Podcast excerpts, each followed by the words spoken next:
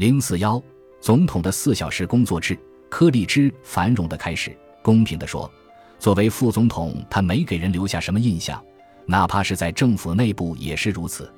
时任海军助理部长的小西奥多罗斯福说：“有柯立芝在场的内阁会议，自己出席过无数次，但却记不得他说过哪怕一句话。”一九二三年八月，全美人民一觉醒来，发现哈丁死了，而形象模糊的柯立芝当了总统，大部分人目瞪口呆。有些人的感受颇为强烈。国家的编辑奥斯瓦尔德·维拉德写道：“我想。”总统之位还从来没落入过像卡尔文·柯立芝这样一个冷漠、狭隘、反动、平庸、无知且无所作为的人手里吧。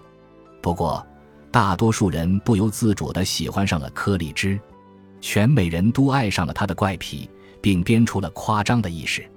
他最著名的特点是沉默寡言。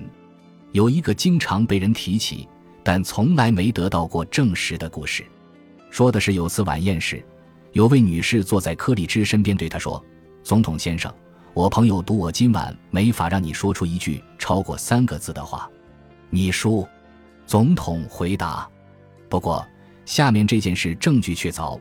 柯立芝总统和夫人曾观看一场华盛顿参议员们之间的棒球比赛，整整九局比赛过程中，两人一言不发，只除了一次。柯立芝问妻子时间，他回答：四点二十四分。”这就是那天下午他们所有的对话。还有一次，在一场正式晚宴上，一位女士坐在柯立芝身边，希望找个话题聊聊天，就问总统：“总要忍受那么多的官方晚宴，会不会厌烦？”柯立芝耸耸肩说：“反正总得有地方吃饭。”接着就埋头专心用餐。也难怪人们叫他沉默的卡尔。不过，在某些环境下，柯立芝也可能变得更加主动。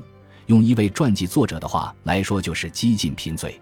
他每周召开两次私人新闻发布会来会见记者，畅所欲言，有时甚至谈性颇浓。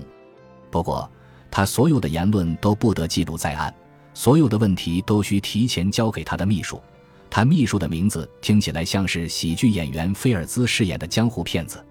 柯立芝私下的怪癖比在公开场合表现出来的更甚。吃早餐时。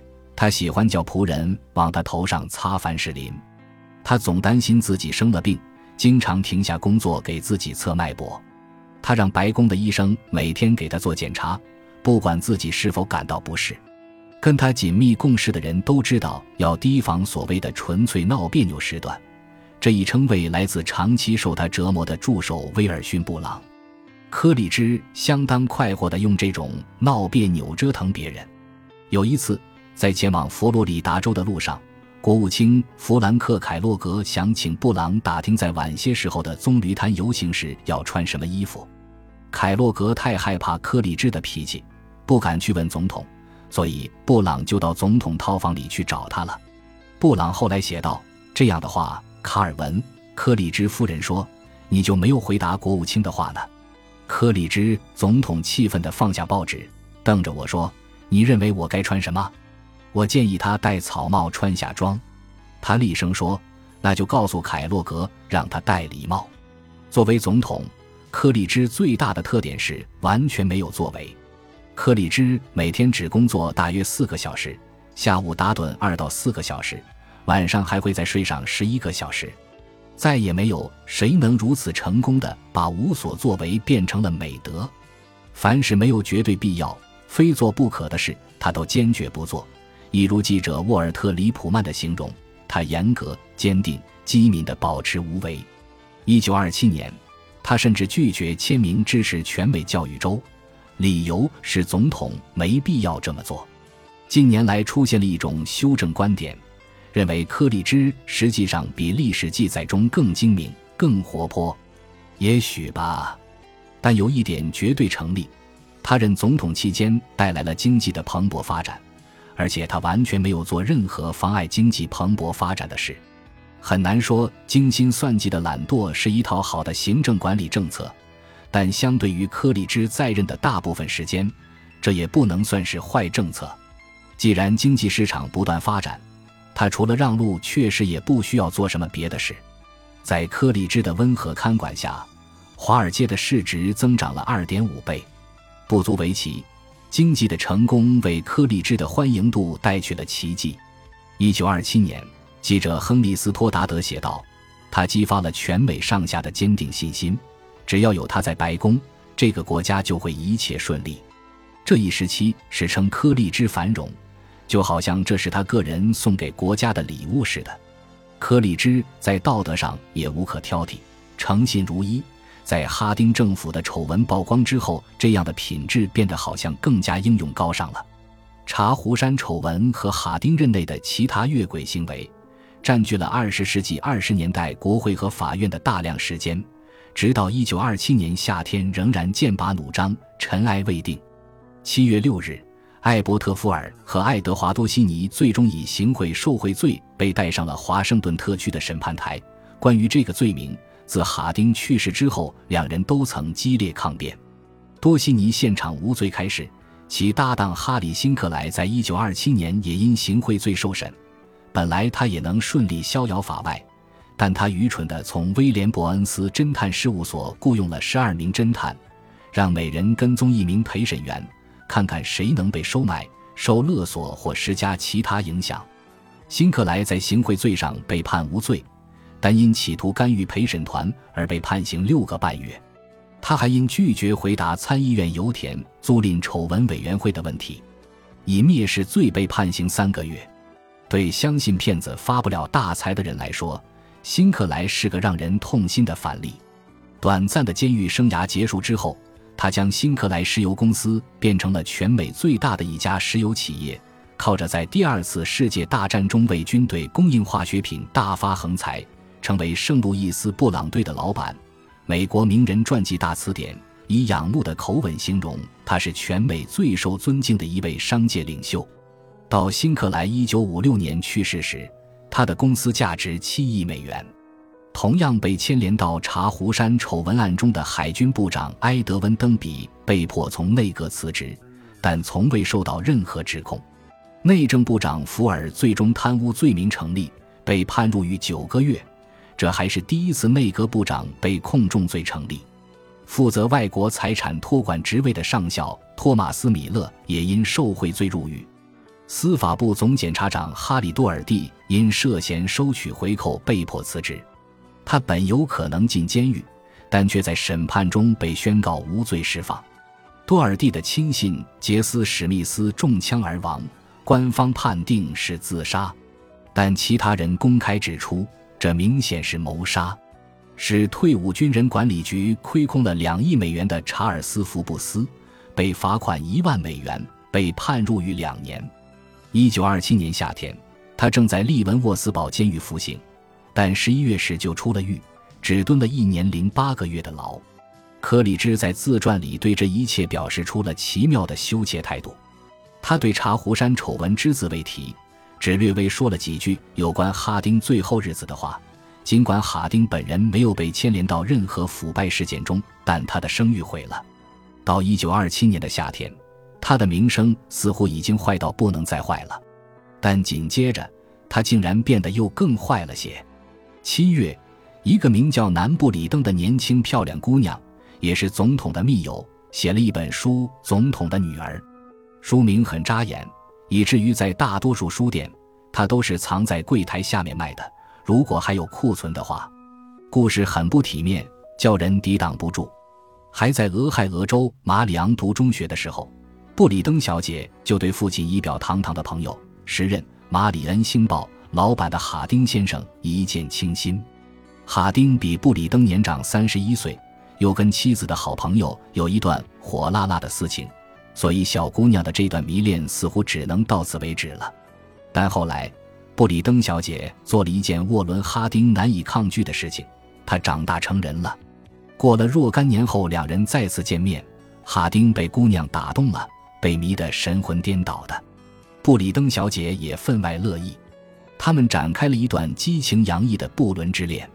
这时的哈丁是个成功的政客，布里登小姐常在竞选活动中陪伴在他左右。一般对外假称是他的侄女。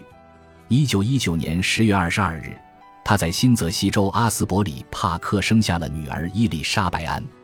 这一年，布里登二十三岁，哈丁五十四岁。哈丁做事还算体面，定期支付一百美元或者一百五十美元的抚养费。他在蒸蒸日上的政治生涯中继续维持着与布里登的关系，但哈丁从未见过两人的孩子。由于哈丁突然死亡，布里登拿不到抚养费了。哈丁的家人拒绝支付抚养费，所以布里登决心写书曝光此事。没有任何主流出版社愿意接手这样的丑事，于是布里登专门成立了伊丽莎白安会馆出版此书。即便如此，据布里登小姐说，她仍受到了匿名威胁，她的电话线被切断，承运该书印版的卡车也遭到焚毁。一九二七年，总统的女儿面世之际，哈丁的声誉已经跌到了看似不可能再低的谷底，但这一下。广大读者见识到了他是怎样一个毫无原则的流氓，每家每户都最喜欢翻阅他们在白宫幽会的段落。布里登小姐不愿曝光两人的私情，但她记录了哈丁总统充满欲望地把她推进那个地方。他们还在哈丁从好友那里借来的公寓中幽会。布里登的书里既充斥了种种狂野的不可思议之事，哈丁写给他的情书多达六十页。又无疑从平面视角对白宫内部做了准确的描述。这本书太叫人丢脸了，连发表书评的刊物都很少，许多书店并不上架，只卖给主动提出要求的顾客。也有很多书店连卖都不卖。即便如此，他一经面世，就在最初六个月以五美元的定价卖出了五万本。当时五美元可是个大数目。举例来说。它相当于林德伯格当航空邮递员日薪的一半了。只有为数不多的刊物发表了书评，《纽约客》便是其中之一。该篇书评的作者多罗西·帕克说：“这本惊人的作品找到了法子，落入读者战战兢兢的手中。”布里登小姐一有了曝光的机会，哦天哪，她怎么会曝光这些内容的？对沃伦·哈丁的纪念活动来说。这些事情出现的时机再糟糕不过了。哈丁的家乡本已修好一座宏大的圆形纪念堂，预计在七月四日召开献堂典礼。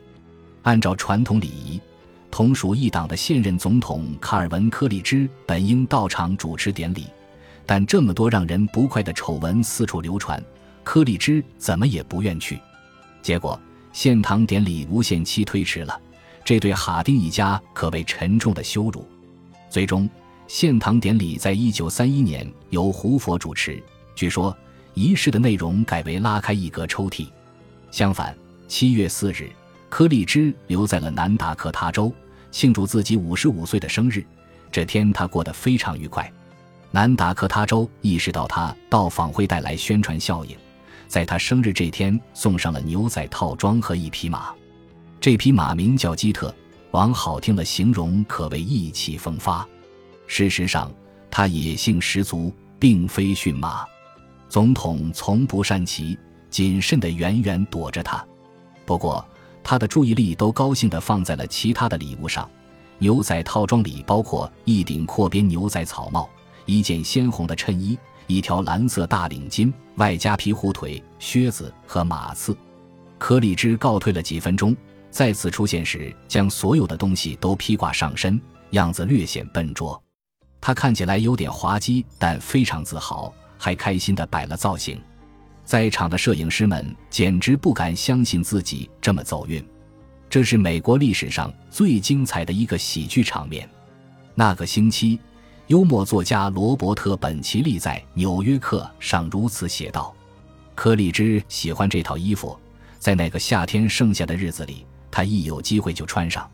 按工作人员所说，每当白天总统职责履行完毕，他常常换上这身装束。在那短短的几个小时里，他不再是美国最重要的大人物，只是个快活的老牛仔。